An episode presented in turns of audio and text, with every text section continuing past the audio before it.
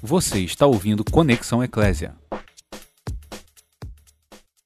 Lá, lá em casa, com as, com as discípulas lá ligadas a Simone, e eu resolvi, por conta de uma pergunta, por conta de uma colocação da Dona Maria, mãe da Pati, que ela citou que o Gugu foi enterrado, sepultado no mesmo dia em que o pai dele, parece. O pai dele, o pai dele foi sepultado. E ela, ela falou assim: Puxa, que coisa incrível. O cara foi sepultado no mesmo dia do pai.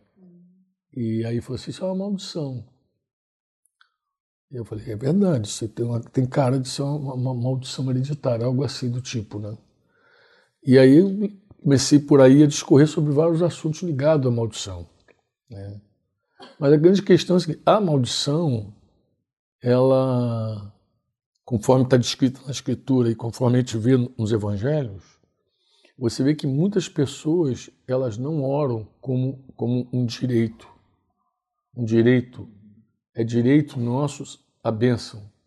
Em geral, as pessoas acham que bênção e maldição é merecimento por causa da lei, porque a lei fala quem cumprir esses mandamentos é abençoado. Quem descumprir está amaldiçoado. Aí a gente fica ali com aquela coisa, nunca se acha digno da bênção. Né? Quando, quando, quando o Evangelho, né, ele apresenta uma outra realidade. Aí eu, aí eu coloco lá Gálatas 3, aí vem discorrendo com os irmãos. Tá, tá num podcast desse aí, do Conexão Eclésia, acho que está o Evangelho e as maldições. Aí, se vocês quiserem ouvir lá, tá lá. Aí eu estou agora de novo aqui tomando liberdade de registrar porque eu queria é, repartir com vocês um pouquinho é, desse assunto, acho que de uma, uma, um outro enfoque. Né? Eu, eu terminei lá falando com as meninas sobre como as pessoas na Terra brigam por seus direitos. Né? Se você souber que existe uma lei que te beneficia e que alguém está roubando o teu direito, você vai até a, a, a última instância. Vai lá, no Supremo, brigando para você ter aquele direito teu né, adquirido, porque uma lei diz que você tem esse direito, aí você briga, você, você, você vai às autoridades e tal.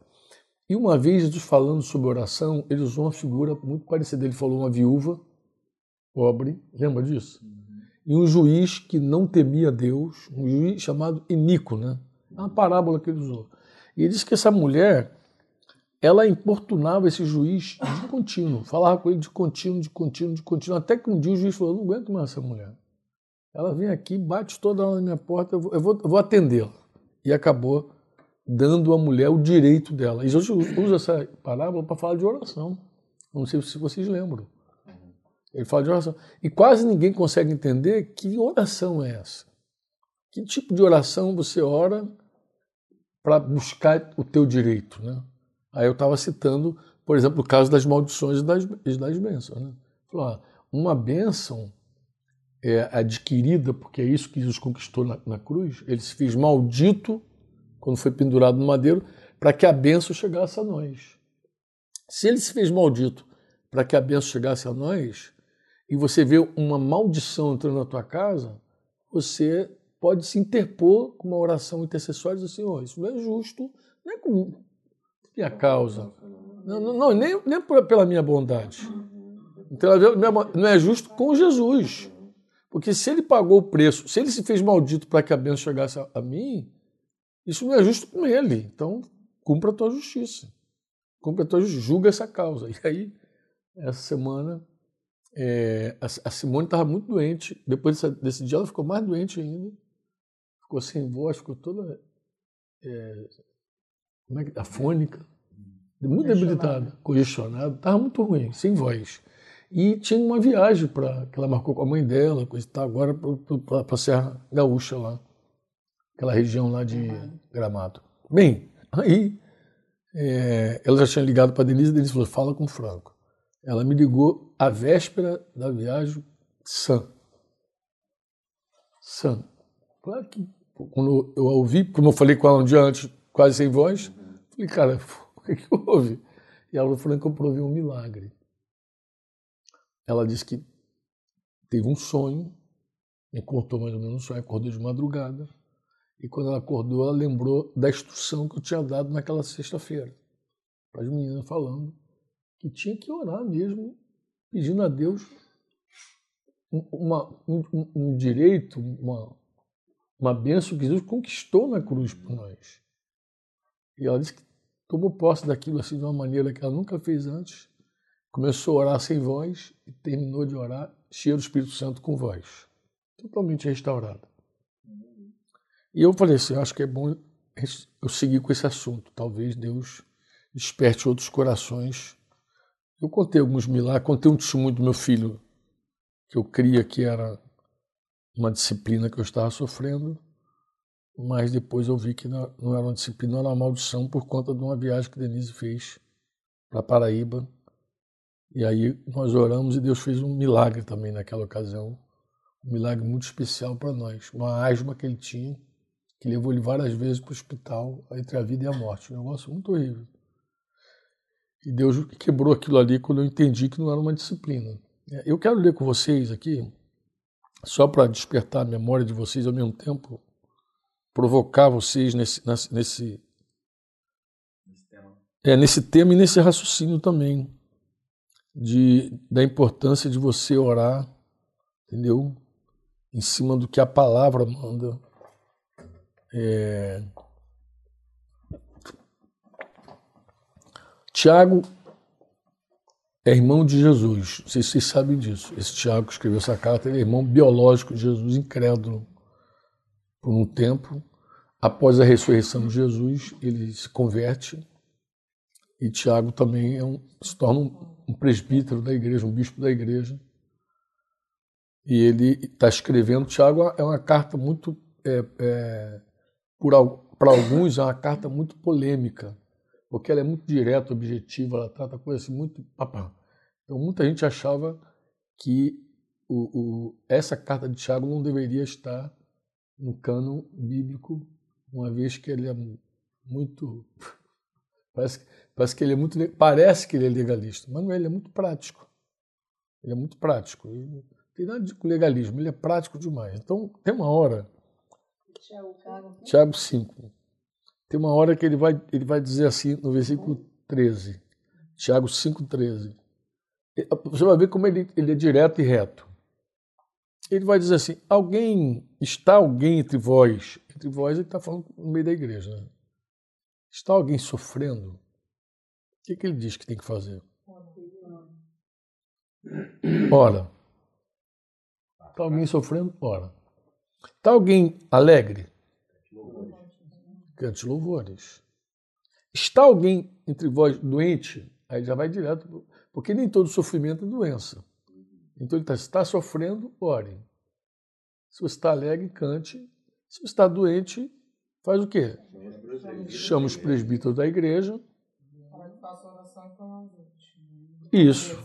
Ele vai ungir você, vai fazer oração ungindo com óleo em nome do Senhor. E ele diz: a oração da fé salvará o enfermo e o Senhor o levantará. E se houver cometido pecado, aí ele agrega uma outra coisa interessante. Ele agrega que aquela doença pode ser pecado. Pecado. Quando eu falo com os irmãos sobre esse texto, eu digo, irmãos, o teu médico não perdoa os pecados. E se você confessar para o teu médico os teus pecados, então, como, como ele está falando com a igreja, ele está dizendo, vá, porque esse, esse teu problema pode ter um outro, um outro fundamento. Bem, aqui que eu quero andar com vocês. Eu quero voltar para o versículo 13, quando ele pergunta: Está alguém entre vocês sofrendo? Ore. Bem, qual é a minha reflexão nesse texto? Por que orar? Pegando carona no que eu já falei na sexta-feira. A gente ora porque a causa do nosso sofrimento pode ser várias coisas. Só Deus sabe por que, que estamos passando a tribulação que a gente está passando. Só Deus sabe. Deus sabe. Ninguém mais sabe. Teu discipulador não sabe, teu líder não sabe, teu pastor não sabe. Ninguém sabe fora o Espírito Santo. Inclusive, se um homem tentar te ajudar sem a ajuda do Espírito Santo, ele pode te levar para um caminho pior, mais torto. Para ele te ajudar de verdade, ele tem que ter uma direção do Espírito Santo. Deixa eu contar dois episódios para vocês das Escrituras para vocês entenderem o que eu estou dizendo. Quando Davi assumiu o reinado de Israel, começou uma fome em Israel que começou, que perdurou, foi uma fome daquelas fomes de matar gente. E Davi buscou Deus. Está alguém sofrendo? Ore. Ele foi para Deus e começou a invocar o Senhor.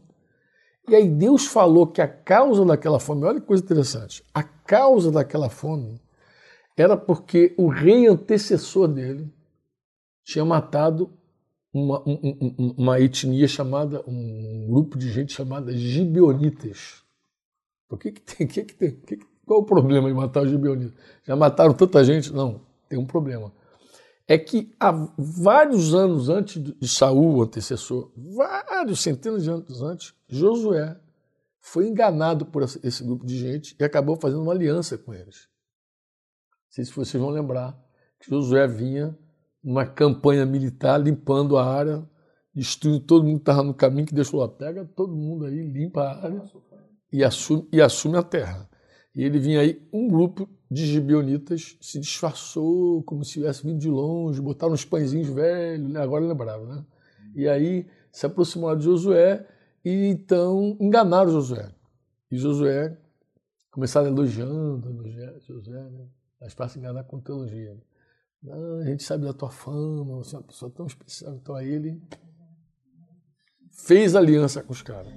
Depois ele ficou assim, muito zangado quando ele descobriu que foi enganado. Ele ficou muito zangado e escravizou aquele povo, mas aquele povo não poderia ser morto por Israel, por conta daquele pacto com Josué. Josué é uma figura muito interessante. Quando Josué destruiu Jericó, ele amaldiçoou a reconstrução daquela cidade. Ele falou: maldito o homem que reconstruiu essa cidade. A, a, a, a hora que ele lançar os fundamentos dessa cidade, ele perde o filho primogênito dele. E quando ele colocar a última porta, ele perde o filho, perderá o filho mais novo, caçula. Isso cumpriu anos e anos depois, anos e anos depois. Não sei se um rei, Ciro, foi fazer aquela reconstruir Jericó. Quando ele lançou os fundamentos, foi à custa do filho primogênito. Depois, quando ele terminou a obra, foi à custa do filho.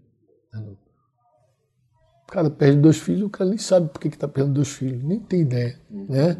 Mas Davi, quando foi para Deus, Deus falou com ele: ó, Saul matou os gibeonitas. Aí ele tinha uma direção, ele tinha uma solução, ele sabia. Aí Deus também falou como sair daquela situação. Então você vê que nem tudo que você está vivendo é o que, é o que aparenta. Concorda comigo? Ah, só você que fez, às vezes é outro antecessor. Ah, exatamente, uma outra pessoa fez. Foi o que aconteceu aqui com Davi. Ele descobriu que o rei antecessor dele, eu gosto inclusive, é alguém podia dizer, mas por que Deus não trouxe o juízo nos tempos de Saul? É porque Deus é muito bom. Se Deus trouxesse nos tempos de Saul, Saul não buscaria Deus, e aquela nação teria sido destruída inteira. Deus trouxe num tempo de um homem que buscava ele. Deus deixou, Deus falou, não, vou deixar para cumprir essa sentença no reinado de Davi. Porque aquele ali vai me buscar, ele vai, vai poupar as pessoas. Porque é assim, a grande real é assim, se algo está dando errado, quando a Bíblia diz está sofrendo, ore, é porque você pode descobrir uma série de coisas. O que você pode descobrir? Você pode descobrir, como eu contei no filme passado, que é uma maldição que está querendo assolar a tua casa. E aí você tem que orar. E falar, Senhor, isso não é justo. Tá, tá, tá.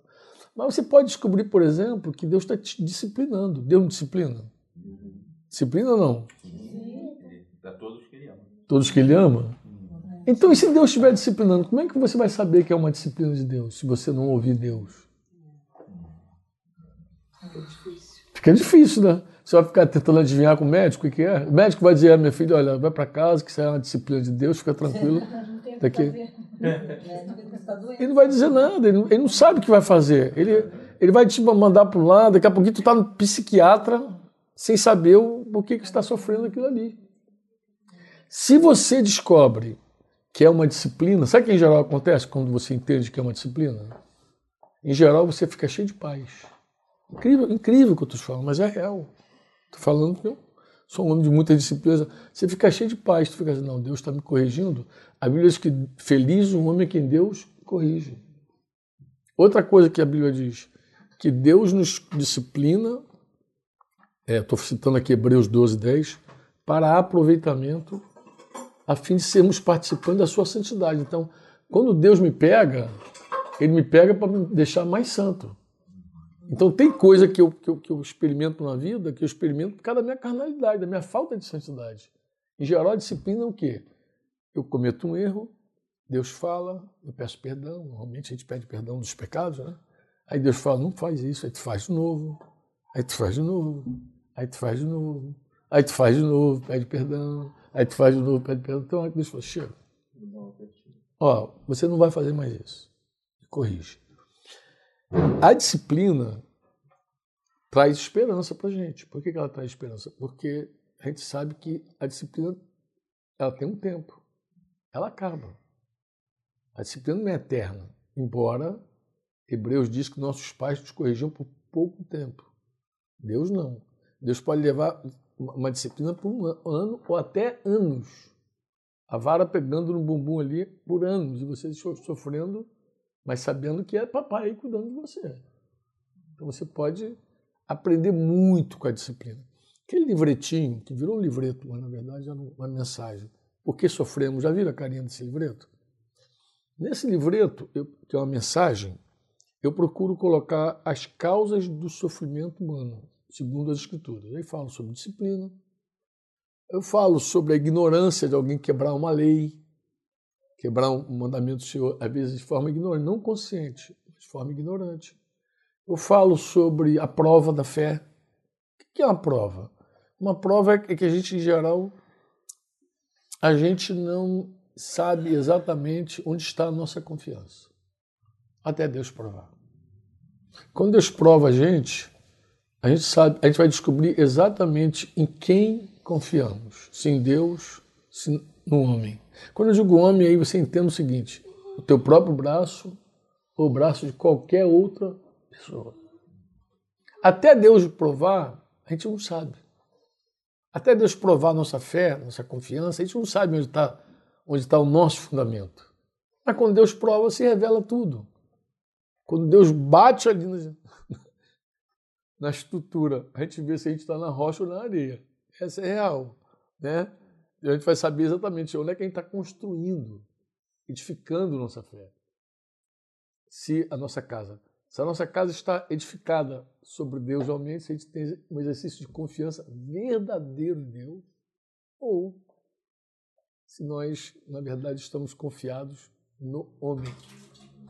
E aí, confiados no homem, isso vai ser revelado imediatamente. Por quê? Porque Jesus falou que a casa na areia, ela cai.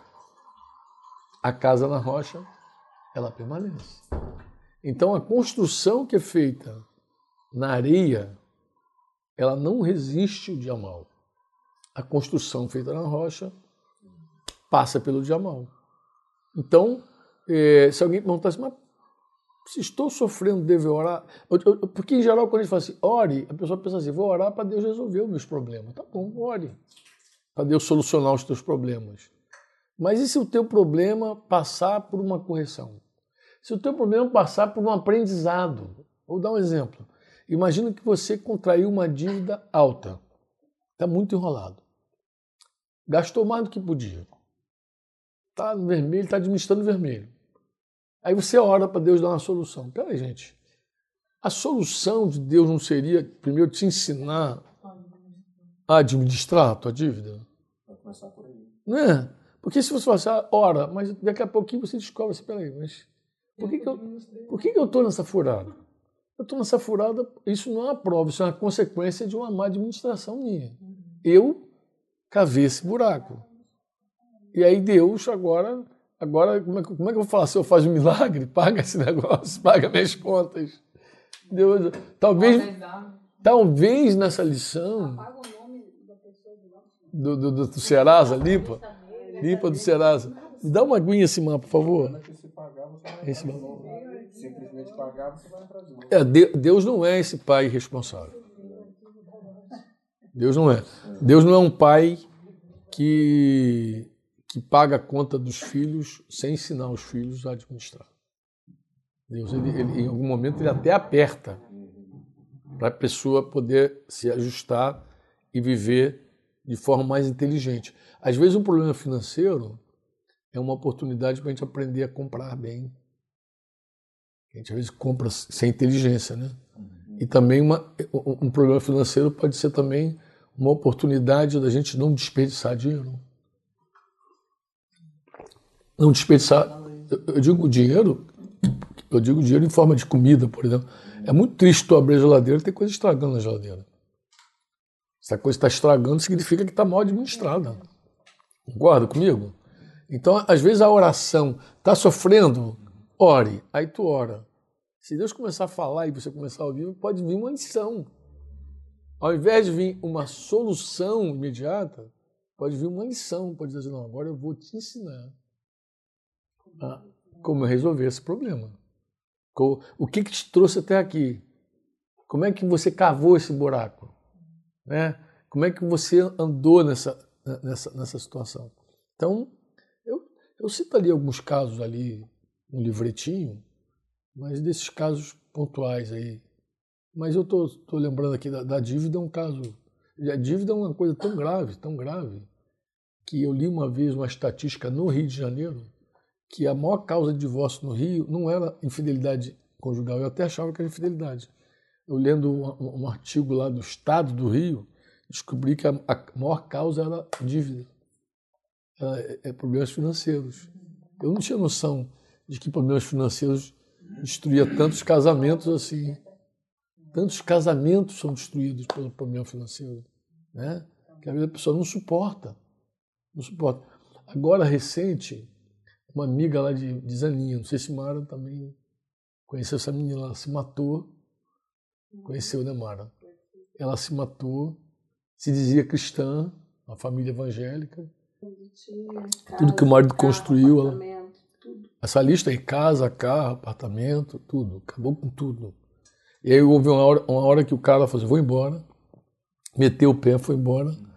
E recente agora morreu e disse que no dia que ela morreu, que suicidou lá, ainda tinha gente lá indo cobrar. 50 mil em ouro que ela pegou. Que ela pegou com alguém e sumiu.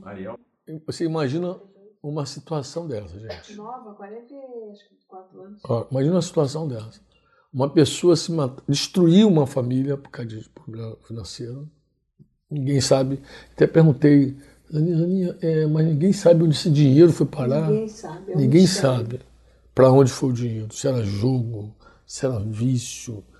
Isso no mundo tem todas essas aplicações. O, o, o assustador é quando a, a coisa envolve os filhos de Deus.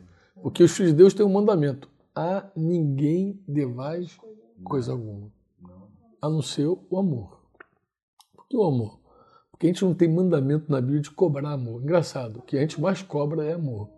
De todo mundo, das pessoas, todo mundo cobra, mas amor a gente não cobra, amor a gente deve. Então quem deve não cobra, não é verdade? Não tem esse mandamento em casa, cobra mandamento da tua esposa, cobra amor da tua esposa, cobra amor do teu marido. Não tem, tem você deve. Então é, é, é, é uma coisa que a gente entra devendo no mundo e vai sair devendo no mundo. Deve a todos esse amor, né? Deve, geral. Então, é, exceto o amor, a gente não deve dever nada a ninguém. Aí tem todo o empenho né, para isso. Óbvio, é difícil, porque quando você é, ganha X e aí tem um problema, passa a viver com menos dinheiro, você tem que adequar a tua vida àquele valor que você passou a ganhar. Não é assim? Então, é tudo muito complexo. Não é uma coisa simples. Mas nada que Deus não nos ensine. Deus é poderoso para nos ensinar a viver o que a gente tem, a não ostentar. Deus, Deus, Deus, Deus é maravilhoso. Deus ele ensina a gente de forma maravilhosa. Bem, eu estou fazendo esse, essa, essa reflexão com vocês só para chegar a um ponto um, ponto mesmo, um denominador com vocês. Qual é? Se, eu, se a escritura diz assim, está alguém sofrendo, ore. Como eu falei, você pode descobrir a causa do problema. Você vai descobrir que também Deus usa o problema para mudar, moldar o que, o que nós somos. Graças a Deus por isso. Somos moldáveis e Deus não perde a oportunidade de, de bater e transformar a gente. Isso tem tanta coisa boa nisso, né? Porque a gente é capaz de se encher de esperança só de ver que não somos mais as mesmas pessoas. Né? Nossa vida fica cheia de alegria quando a gente percebe que Deus está trabalhando na gente. Né? Deus segue trabalhando nesse vaso, quebra o vaso, faz outro, molda, bota a mão. Então isso é, é bom demais. Então, é, nós vamos sempre ver que Deus vai usar cada situação para conformar a gente à imagem de Jesus. Mas também é hora de, de, de ouvir do Senhor as causas e buscar em Deus também soluções. Aqui ele segue dizendo: se tem alguém doente, chama os presbíteros, é um mandamento mesmo.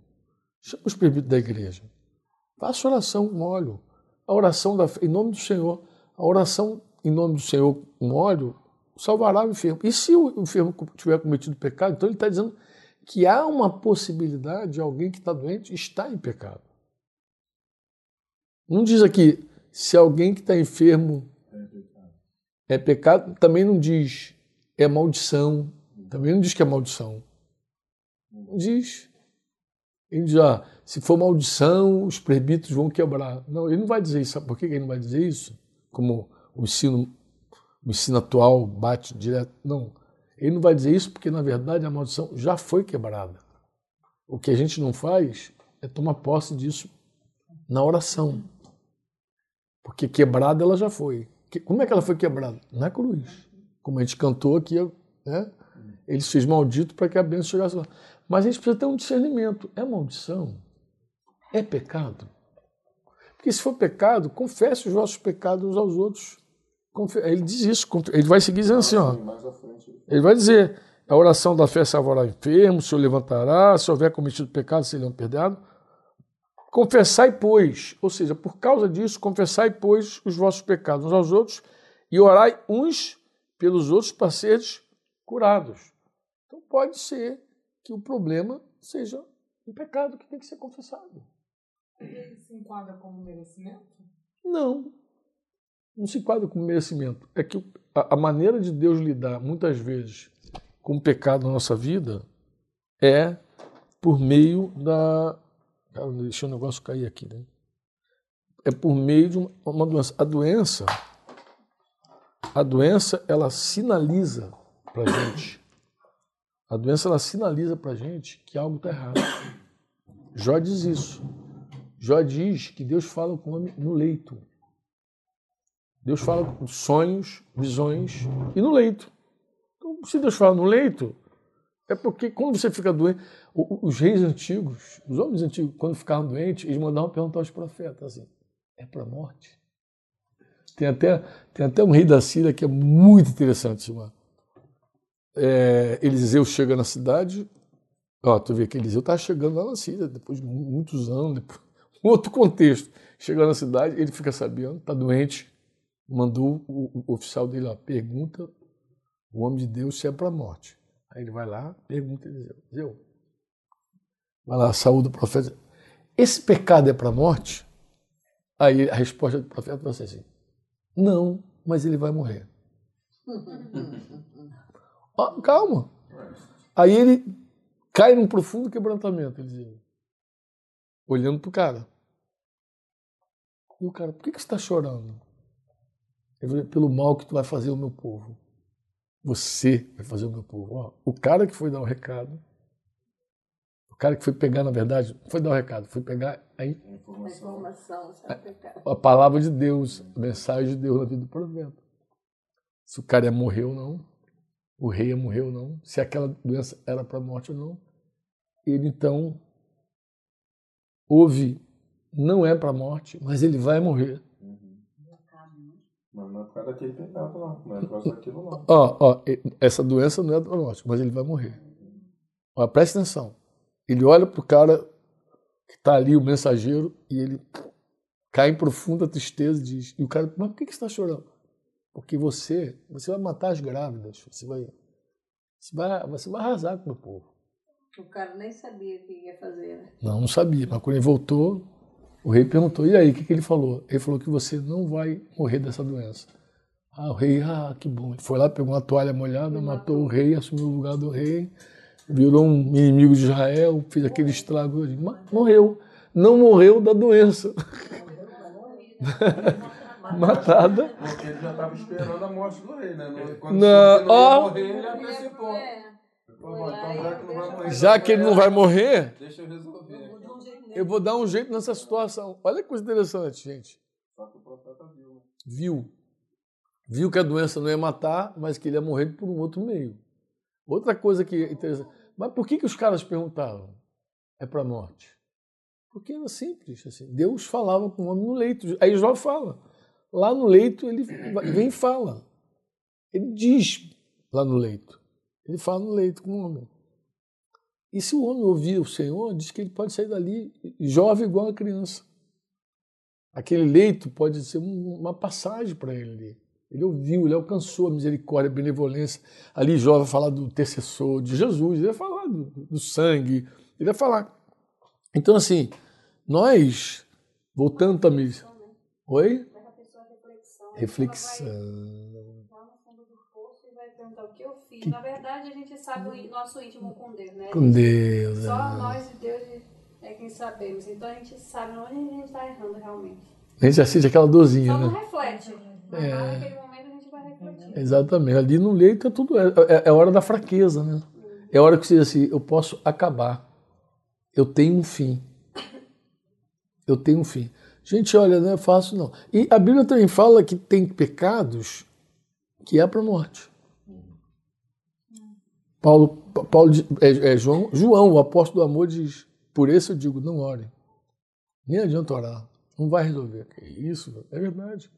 A Bíblia diz que o homem, muitas vezes repreendido, repreendido, repreendido, endurece a cerviz dele, vem um quebrantamento sobre ele sem que haja cura. Pá. Se você perguntar, você já viu isso alguma vez? Já. Em dois momentos da minha vida eu vi isso de uma maneira muito clara. Uma- vez com Denise, fui convidado para orar por uma menina que estava com câncer na vagina. E aí, quando nós entramos na casa, assim, a casa estava tribulada, assim, um odor assim muito forte, assim. E nós entramos e aí ficou marcado esse dia, né, Denise? E aí eu, antes de orar por, pela garota, eu falei assim, filha, o que, que Deus está falando contigo?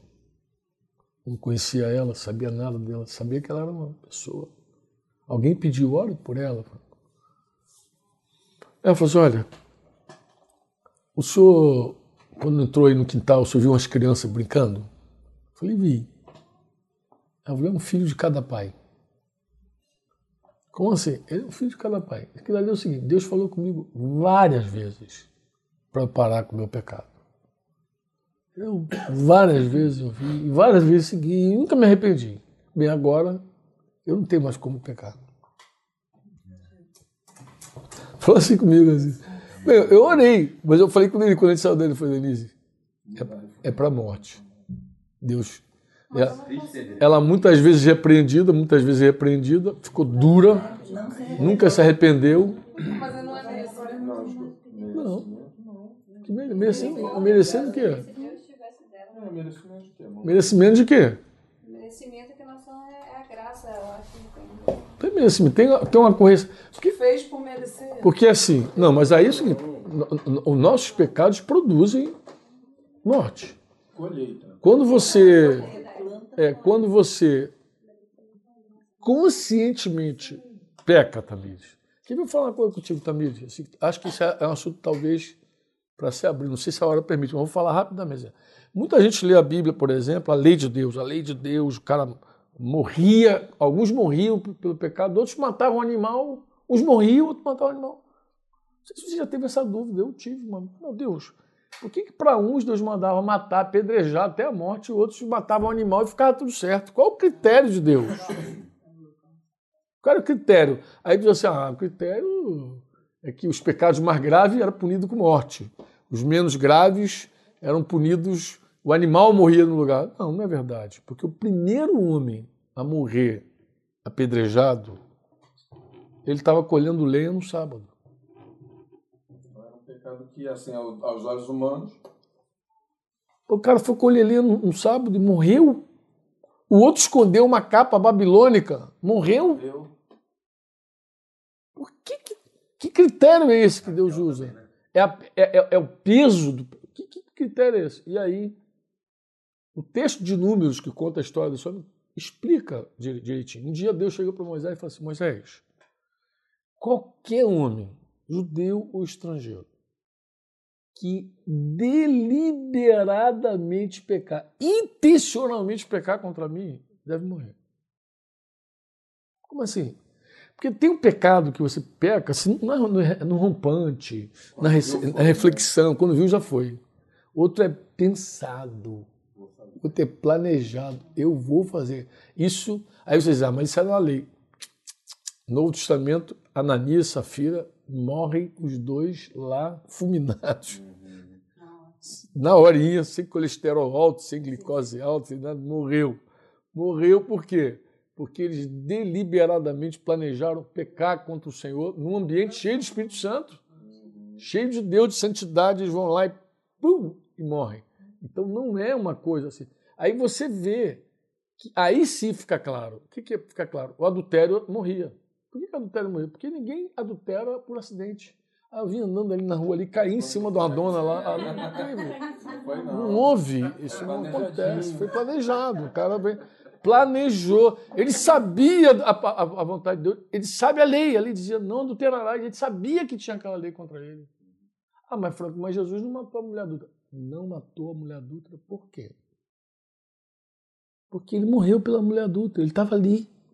Ele daqui uns, um pouquinho, ele ia morrer por ela. Porque alguém diz assim, Alguém até me falou assim: oh, peraí, a lei acabou, porque senão a gente já tem que levar nossos filhos para ser amado. A lei é boa. E até hoje, a morte. Só que Jesus morreu.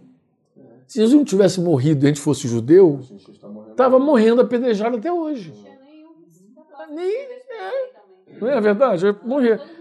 Assim, o pecado deliberado ele, ele, ele é culpado até na graça. Aí Romanos 10, aí Hebreus 10 vai dizer uma coisa interessante, vai dizer assim: se vivemos deliberadamente no pecado, depois de conhecer a verdade, depois de ter o Espírito Santo, coisa e tal, de quão mais severo castigo vocês julgam ter aquele que calcou aos pés do Filho de Deus, profanou o sangue da aliança, ultrajou o Espírito da graça. Aí ele disse, pela boca de duas testemunhas, na lei, morria apedrejado a lei matava, imagine na graça. É isso que tá, é que a maioria não, não conecta, não conecta. Mas a grande verdade é a seguinte: ainda hoje se morre. Se o cara insistir deliberadamente no pecado, ele morre. Bem, uma outra história que eu vivi assim, de alguém que morreu é, dessa forma foi assim: quando meu concunhado ficou doente repentinamente, era um homem sadio, forte, um dia ele, puf, desceu. E nós estávamos lá em casa com a, com a, com a família dele toda, inclusive uma sobrinha, irmã do Tiago, de Priscila, desviada lá em casa. E ela falou: tio, o que o senhor acha do meu pai? Eu falei: oh, só tem duas possibilidades do teu pai: de voltar, são restaurado. Aí eu falei: Deus fala com o homem no leito. O pai do Tiago? Pai do Tiago, Raimundo. A primeira possibilidade é ele chegar lá no leito, ouvir Deus, sair de lá curado, restaurado. Porque Deus fez isso, Deus tira o cara da sepultura. A outra, aí citei para ela provérbios. Falei, o homem muitas vezes repreendido, se ele endurecer a cerviz, vem uma, uma, uma, uma repentina destruição sem que haja cura. Ele fica vem, vem um mal sobre ele sem que haja. Quando eu falei isso, a menina entrou em pânico, começou a chorar. Eu falei, calma, Lina, eu estou citando aqui, estou citando. Não, é isso que vai acontecer com meu pai. Como é que você sabe? Não, porque Deus me deu essa palavra. Olha, desviado. Deus me deu essa palavra, eu entendi, imprimi, coloquei lá na minha geladeira, então eu leio esse texto todo dia. Acho todo texto de provérbio, a lia todo dia. O homem, muitas vezes repreendido, endurece a cerviz, vem um quebrantamento sobre ele sem que haja cura. Bem, isso tudo por quê? Porque o temor também é o princípio da sabedoria. Quando Ananias e Safira morrem, sabe o que a Bíblia diz? Caiu um grande temor na igreja. O temor na igreja, e até sobre os incrédulos, porque diz que o negócio, diz que aquela notícia esparramou. Diz que a igreja era edificada. Uma igreja que não tem temor de Deus, ela vive de forma licenciosa no pecado. O pecado continua fazendo as vítimas. É que a gente não, não fala muito porque a gente é muito gospel, muito da graça, coisa mas a graça, a riqueza da graça é isso. Qual é a riqueza da graça? A graça é um dom que a gente não merece. Mas a graça de Deus opera aonde, Franco? Na humildade. Deus dá graça aos humildes. Deus existe aos. Se tiver um crente soberbo, ele vai ter graça ou vai ter resistência? Está escrito. Isso Pedro falou aos presbíteros. Ele falou aos presbíteros: sujeitai-vos debaixo da poderosa mão de Deus, humilhai-vos debaixo para que Deus, no tempo oportuno, os exalte. Ele explica isso porque ele diz: Deus existe ao soberbo Deus dá graça aos humildes. Onde houver alguém soberbo, gente, vai ter resistência e não graça. Então, se você entra numa soberba, voltando para o nosso assunto, e daqui a pouco acontece uma, um problema e você busca a Deus, olha, já começa assim, ó, você busca a Deus. Olha o quebrantamento aí. Tem um rei na Bíblia, falando de, de gente que morreu por não buscar a Deus, rei Asa. Lembra como é que morreu o rei Asa? Ele tem uma doença nos pés, Aí diz assim: na sua doença, não buscou a Deus. Ele confiou nos médicos. Ele era rei, tinha médico à disposição dele. Melhores médicos. Ah, ele não foi para. Agora, se você olhar a história de Reasa, você vai descobrir uma coisa. Ele não buscou os médicos, a Deus por uma razão muito específica. Um profeta, que ele tinha que buscar Deus nos profetas, brigou, repreendeu ele. Porque ele se meteu numa guerra que não deveria ter se metido. Ele se associou, associou com os ímpios lá e Deus repreendeu ele. Como Deus repreendeu, ele não gostou, ficou doente. E qual era o caminho da humilhação dele? Passava por onde? Buscar o profeta que puxou a orelha dele e falar: Olha, o que que está que que tá vendo comigo? Porque quando Ezequias também ficou doente, do pé também, lembra disso? Elias foi lá ter com ele. Lembra disso? E ele clamou, ele falou assim, poxa, aí Deus, aí Elias, Elias inclusive intercedeu por ele. Mas Deus deu mais 15 anos de vida para ele. Ele falou, ah, vou te dar mais 15 anos. Não, primeira palavra, arruma tua casa que tu vai, tu vai embora, tu vai partir. Estava com um problema no pé. Aí até interessante, porque ele não ficou curado do pé assim, milagrosamente, se vocês lembram. Elias manda, orientou ele fazer um emplasto. Aí ele fez um emplasto nos pés, colocou. Um tratamento, ficou sarado com tratamento. Um tratamento, impressionante. Colocou nos pés, não morreu e, foi curado por, por, por um meio emplasto, uma coisa natural, uma coisa até do conhecimento humano. Deus Igual botou a gente lá. vai no médico e é. Isso, exatamente. Exato, um tratamento, vai ficar bem, não vai morrer, você não vai morrer. Pode ficar tranquilo que você não morre dessa. Deus ouviu tuas orações, ó. Deus ouviu. Ele voltou exatamente dizendo isso. Voltou, né? Já tinha Deus ouviu tuas orações. voltou. É. Aí ele pediu, mas como é que, como é que eu posso ter certeza? Aí ele pediu um sinal também. O que veio Deus? Aí ele pediu para retroceder a sombra dos degraus lá, lembra? Então ele, assim, quando- quando- esse texto de Tiago, de Tiago está alguém sofrendo, olha, gente, é de uma riqueza muito grande. Não dá para ser simples, como a gente lê assim, diz assim, ah, ore. Não, mano. Se você for para Deus, tu vai descobrir coisas que ninguém sabe. Sobre o teu, a tua dor, o teu problema, as tuas dificuldades. Você vai descobrir o que você precisa de fato. Deus não vai falar o que você quer ouvir. Deus vai falar o que você precisa ouvir. Aí Deus é é poderoso para usar um profeta para falar contigo mesmo, uma profetisa, alguém que tem um dom assim. Encontrar você e dizer, olha, eu tenho uma palavra de Deus para você e dizer exatamente o que você precisa ouvir. Deus pode, Deus pode falar de muitas formas contigo. Deus pode falar por um sonho contigo, uma visão contigo, como o caso da Simone que eu citei aqui no início. Ela dormiu doente, acordou com o sonho e ela viu que Deus estava falando com ela no sonho. Ela, ela, ela acordou com a frase da peça lá. Da peça que, que eles estão fazendo lá para cantar. É. Ela acordou com aquela frase. Ela está vendo? Aí começou a buscar o Senhor, lembrou da nossa conversa de sexta-feira. Então, se está alguém sofrendo, ore. Gente, é tudo que a gente pode fazer, orar. É é a melhor coisa a fazer. Deus pode se manifestar de várias formas. Nos ensinar coisas que a gente não sabe, falar o que a gente não sabe. E, e, e- tu vai ver que a gente não pode ficar especialista, porque tem gente que é especialista, acha que tudo é maldição. Então, tudo é maldição. Agora é maldição. Não, mas não é nem tudo é maldição. Inclusive o texto aqui, Tiago dizendo aí, vai dizer que tem gente que está doente por causa do pecado dele. Tem nada a ver com maldi- maldição, ali é um pecado que ele cometeu, tal, mas também você pode estar sofrendo por outra razão. Você pode estar sendo provado. Fala. É, essa história do, sobre pecado deliberado, né? E assim, é, no caso, é, acho que é Hebreus 10, 31 que fala sobre terrível coisa. É, É isso mesmo, na sequência. Deus vivo, né? É na sequência desse E- e, pecado assim, deliberado. Pior, eu até falei pra Tamir, acho que ontem, que quando a gente conhece a palavra, foi pra ti que eu falei, quando a gente conhece, pior é, é aquele que já conhece a palavra, é melhor não ter nem conhecido, né? É melhor ser do mundo do que conhecer a palavra e fazer o que é errado. Aí, falando sobre pecado deliberado, aí tem pecados que, que geram morte, tá? Aí eu fiquei pensando agora, mas tem, assim, quem, já, eu, eu já, por exemplo, sei do testemunho que a pessoa pecava deliberadamente e tava, praticamente morreu e voltou. E, e Deus usou da misericórdia ali com, ele, com, É. com essa pessoa, entendeu? Que é, é até uma, uma conhecida minha. Que ela tava na prostituição, usando droga, tudo, e antes ela era da igreja, firme na igreja e tudo mais. E um dia aconteceu um acidente com ela, ela ficou internada no pronto-socorro em Manaus. Aí chegou lá, ela falou bem, ela me contou um testemunho dela, chegou a ficar toda arrepiada, assim, resumindo o assunto.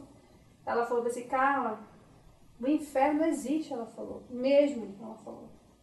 E eu tava vivendo, vi- vi- vivendo uma vida promíscua, ela falou. Que agora, ela falou bem assim, a pessoa realmente vai temer a Deus, ela quando ela passar por uma situação dessa, porque ela vai saber que aquilo é real. Não. Ela falou que ela foi, parece que tem um número de vezes que dão cho- choque, né, na pessoa para voltar. Ah, sim, o coração. Eu não sei quantas vezes é. Eu acho que são, eu não sei se é sete vezes, oito vezes, não sei. Sei que com ela fizeram 11 ou 12 vezes, ela falou.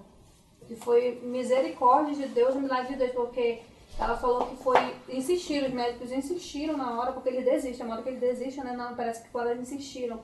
E ela falou que no momento que ela estava no leite de morte, ela só, só ela se sentia assim, ela se via os médicos fazendo aquilo nela, reanimando ela. E ela falou que ela, uma hora ela olhava, de momento ela tava caindo tipo num, num abismo, assim, tudo negro, e que ela só sentia, o, tipo assim, o fogo, né? O calor daquilo. Ela falou que ela tá indo pro inferno. Aí na hora ela falou, meu Deus, ela falou na hora bem assim. Sei que ela orou pra Deus alguma coisa lá, e depois ela falou que ela voltou, né? Ela falou, nunca mais, Deus, não sei o que, e voltou o Se corpo dela. Depois ela falou que ela saiu pulando lá da, lá da, da cama, ela não queria mais ficar no hospital, o médico tentava segurar ela, porque ela falou que ela não sabia distinguir que era realidade e o que não era, né? Sei que parece que naquele mesmo dia ela não quis ficar lá, tentaram de tudo, aí o- um amigo dela teve que assinar um termo para ela sair de lá. E ela falou que desde aquele dia, hoje ela conta os testemunhos dela nas igrejas, tudo falando, né? Ela falou que desde aquele dia ela falou que ela não, sempre procura viver uma vida correta, ela falou, diante de Deus. Tu vê que coisa, né? Porque aquilo, ela falou, o que ela presenciou, Quebrantamento. ela tem o temor de Deus, né? Que fala que Provérbios 1, se eu não estou lembrada, que é o princípio da nossa temer É, a Deus, né? Assim, ela falou que hoje ela vive uma vida no temor do Senhor, assim, ela procura sempre viver. Então, assim, é difícil, principalmente uma pessoa quando. É, eu acho que é mais fácil, digamos assim, uma pessoa que geralmente passou por uma situa de- situação dessa, falar assim, ou é real, porque tem vezes que a gente acha que a gente se perde, né? Nas, Tem gente que precisa de experiências. e hoje ela falou, cara, na minha vida, assim, eu procuro, eu não, eu, eu não sou a certinha, né? Que isso aí ninguém é, o único perfeito foi Jesus. Mas assim, ela falou que ela procura. Mas a palavra de Deus é que a gente tem que buscar cada dia ser parecido com Cristo, né? Não isso. importa se a gente peque, se a gente se arrepende, mas a gente procura viver, se esforça para viver aquilo, acredito que Deus tem misericórdia da gente, entendeu? Então, exatamente isso, cara. O que, que acontece? Quando a pessoa aprende o temor do Senhor, mesmo que ela peque, ela já não faz mais aquilo voluntariamente, Sim, não é aquele, é não é aquele deliberado, desejo né? de pecar, é. Não é aquela coisa deliberada, né? é, vou fazer o troço, não. É. uma coisa é você pecar quando você está numa situação difícil, uma reação ruim. Porque muitas vezes Deus coloca você numa saia justa até para mostrar o que está dentro. Né? Outra coisa é a pessoa planejar o pecado. Né? Uma pessoa que se prostitui, por exemplo, planeja.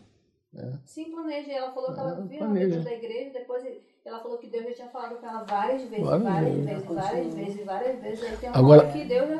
Como a- a misericórdia de Deus é rica, né? Porque a Bíblia diz que a misericórdia de Deus triunfa sobre o juízo. Triunfa sobre o juízo. Que Deus tem prazer na sua misericórdia. Imagina, ela invocou o Senhor de algum jeito. E Deus, na sua misericórdia, alcançou ela. Coisa espetacular. Eu conheço a história dessa assim também. Lá, um cara lá de Mariporã, ele. Isso aí eu assisti o testemunho desse cara, eu fiquei muito tocado. Ele, a família se converteu, embora ele não era um cristão, né? Mas a história dele é uma história cheia de misericórdia, porque assim, a mãe dele tinha um câncer, foi curada, todo mundo se converteu, menos ele. Ele ficou ali naquele negócio, ele disse que quando os irmãos chegavam na casa dele, ele até pulava o muro para fugir dos irmãos. Que ele não queria ver crente na frente dele de jeito nenhum. E tu sabe como é que os irmãozinhos são, né? Chega, come, ora, canta, dá palavra. E ele já não aguentava mais aquilo. Era um saulinho. É, ele fugindo lá de patrulha. Só que de repente ele foi fazer uma, uma, um saque num banco 24 horas em São Paulo. Mariporã é uma cidade ali próxima. Não sei se vocês estavam naquele casamento da Graziella e do Márcio.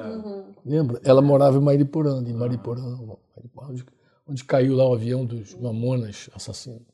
Só que ele estava em São Paulo, na Grande São Paulo. Uns pivetes saíram e renderam ele, em suma, deram um tiro. E aí começa a história dele.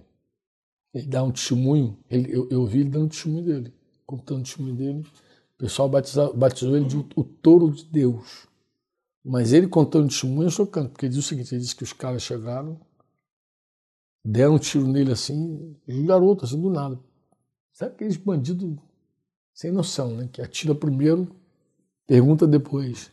Ele disse que quando caiu, que ele passou a mão no meio fio assim, ele viu que a mão dele atravessou. Aí ele viu que. Aí ele já estava fora do corpo.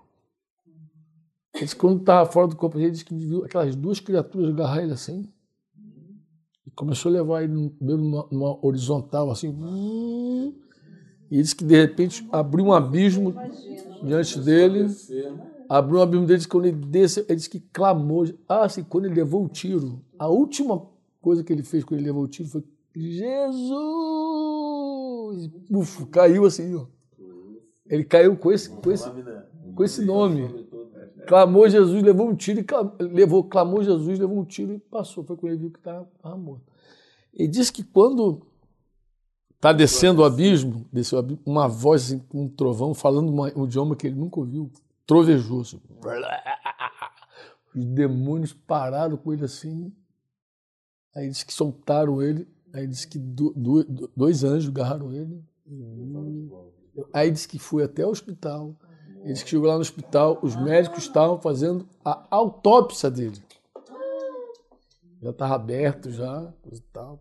Por isso que batizaram ali o touro de Deus. Foi então nesse esquema dele aí que aconteceu, Aí foi que tempo de levar pra lá, E... morte, Ó, pra aí disse que quando estava fazendo a autópsia. Ele disse que quando estava fazendo a autópsia, ele disse que o- o- os anjos não deixaram ele entrar no corpo dele, não deixaram ele entrar no corpo.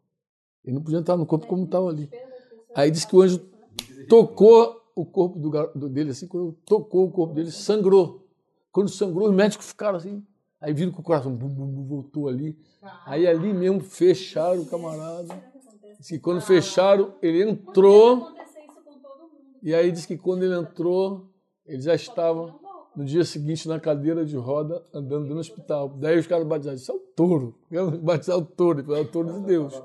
Esse era o testemunho que ele dava na época. Então a misericórdia de Deus triunfa sobre o juízo. Então a gente sempre dizia, mas tirou o cara literalmente do abismo. né? literal, mas meu amigo, Deus tira a gente sempre do abismo, mas a gente não vê. É, ele viu, né? Pois é. A gente não viu nossa morte. A gente não viu como é que ele estava morto, né? Que ele Não, a estava. gente até vê, mas não. Ninguém conta, né? Ninguém. Não, o homem que pregou para mim o evangelho, ele se converteu com um sonho. Ele deitou incrédulo, pai crente, deitou incrédulo, sonhou que morreu, estava indo pa- para o inferno. Foi a mesma coisa do outro. Acordou. Procurando a Bíblia, e procurando lá em Campina Grande, no Paraibano, convertido. acordou convertido. A, a Lúcia Diniz, mãe de Luciana Diniz, Lúcia Diniz não tinha muito tempo. Você você lembra como Lúcia se converteu? Também uma menina criada na igreja, Assembleia de Deus, pai falando, coisa e tal. Nunca quis ouvir Jesus. Um dia ela teve um sonho também. Sonhou que o diabo agarrava ela pelos cabelos assim, arrastando ela assim, tá, ela gritando, foi arrastando, gritando, arrastando. E disse que quando ia descer no abismo, muito parecido a história desse cara aí, disse que o Senhor mandou soltar. Ela acordou, já acordou, arrependida, completamente querendo viver com a palavra, não quero Não, tem uma coisa interessante. Era um sonho, mas um sonho. Foi Não, forte, né, mas tem Denise? uma coisa interessante que a gente pode pensar aí. Ela podia estar morrendo mesmo. Hum, Quem Porque sabe? tem um monte de gente que morre, Morre dormindo, né? Quem sabe também. Então podia, aí só que aí voltou é um sonho. Porque Podia ser, dormindo, realmente. Mas podia estar morrendo mesmo. Bem, de qualquer ma- forma, tu vê que tem coisas que a pessoa bate um temor assim na pessoa, a pessoa fala, "Meu cara, meu Deus do céu, isso é real. Eu não vou por aí. A pessoa realmente. Bem, cada um com seu testemunho, cada um com sua história. O que eu queria dizer para vocês é o seguinte: está sofrendo? Ore. Mas agora com uma Tá outra sofrendo? Ore. Claro. Porque você vai Entender o orar para tá buscar entender, o Senhor, o que que eu, qual o caminho que eu vou tomar, o que, que eu preciso aprender, o que, que eu estou fazendo, o que, que, eu, o que, que, eu, preciso me arrepender, eu tô, preciso me arrepender, porque a gente sabe que um, um- um passo a seguir é a doença. É a fra... Porque Paulo fala sobre uma contenda que havia entre irmãos lá em Coríntios, ele fala, é por isso que há no meio de vocês fraqueza, doença e morte. Porque vocês estão divididos, brigam entre si. Ó, Paulo sabia o motivo do sofrimento deles. Paulo diz: ó, por que que vocês estão fracos, doentes e morrendo? Porque vocês estão divididos, estão brigados. Então Paulo discernia isso claramente. Como ele viu aquilo ali, Deus deve ter falado com ele, falou tanta coisa, eu não aposto, Deus revelou. Esse povo, inclusive, estou corrigindo lá no meio deles, lá, com fraqueza, com doença e morte. Ninguém fala disso, ninguém prega essas coisas. Ah, as divisões, as fraquezas, pode ser porque você está em inimizade, coisa e tal. Ninguém fala essas coisas. Mas Paulo falou com a igreja de Corinto. É por isso que vocês estão passando esse perrengue aí. Mas Jesus já tinha dito isso. Jesus falou, se tu vai colocar tua oferta no altar, lembrou que teu irmão tem algo contra você. Reconcilia-te depressa com ele. Corre, ali, corre lá. Deixa ali tua oferta. Vai lá. O teu culto não é mais importante que teu irmão. Teu irmão é mais importante. Aí você vai lá, resolve com teu irmão, reconcilia-te depressa. Lembra disso, né? Tiago também vai dizer aqui: não vos queixeis uns uns dos outros, porque o juiz está às portas. Ele fala que Deus julga na inimizade das pessoas. Então você vê claramente a Escritura dizendo no Novo Testamento que ainda há consequência quando a gente começa a viver uma vida de pecado. Aí o pecado é inimizade, briga, divisão, maledicência, fofocaiada. Porque o pessoal acha que isso não, ah, não vai acontecer nada. Gente, o temor do Senhor é o que nos faz fechar a boca, inclusive. Cala-te. o temor, opa, que bobagem. A Bíblia diz o seguinte: se o homem for se exaltar, se soberbecer, é melhor colocar a mão na boca. Oh, falei besteira. Se ele cala a boca, né? Mas se você vai falar besteira, cala. bota a mão na boca, não fala. Olha quem diz. Se você bater, bater a, a- o- a manteiga, a- o leite, vira manteiga. Se você torcer o nariz, sai sangue. Lembra disso? Sangue, nariz sangue. Às vezes, às vezes você vê, às vezes você tem uma visão assim tão é, é muito interessante. A, a questão é, está sofrendo? Ore. É isso que eu queria dizer para vocês. Termino aqui e eu acho até que a gente podia terminar com uma oração. Simples assim, isso tudo aí. Este foi mais um programa do Conexão Eclésia.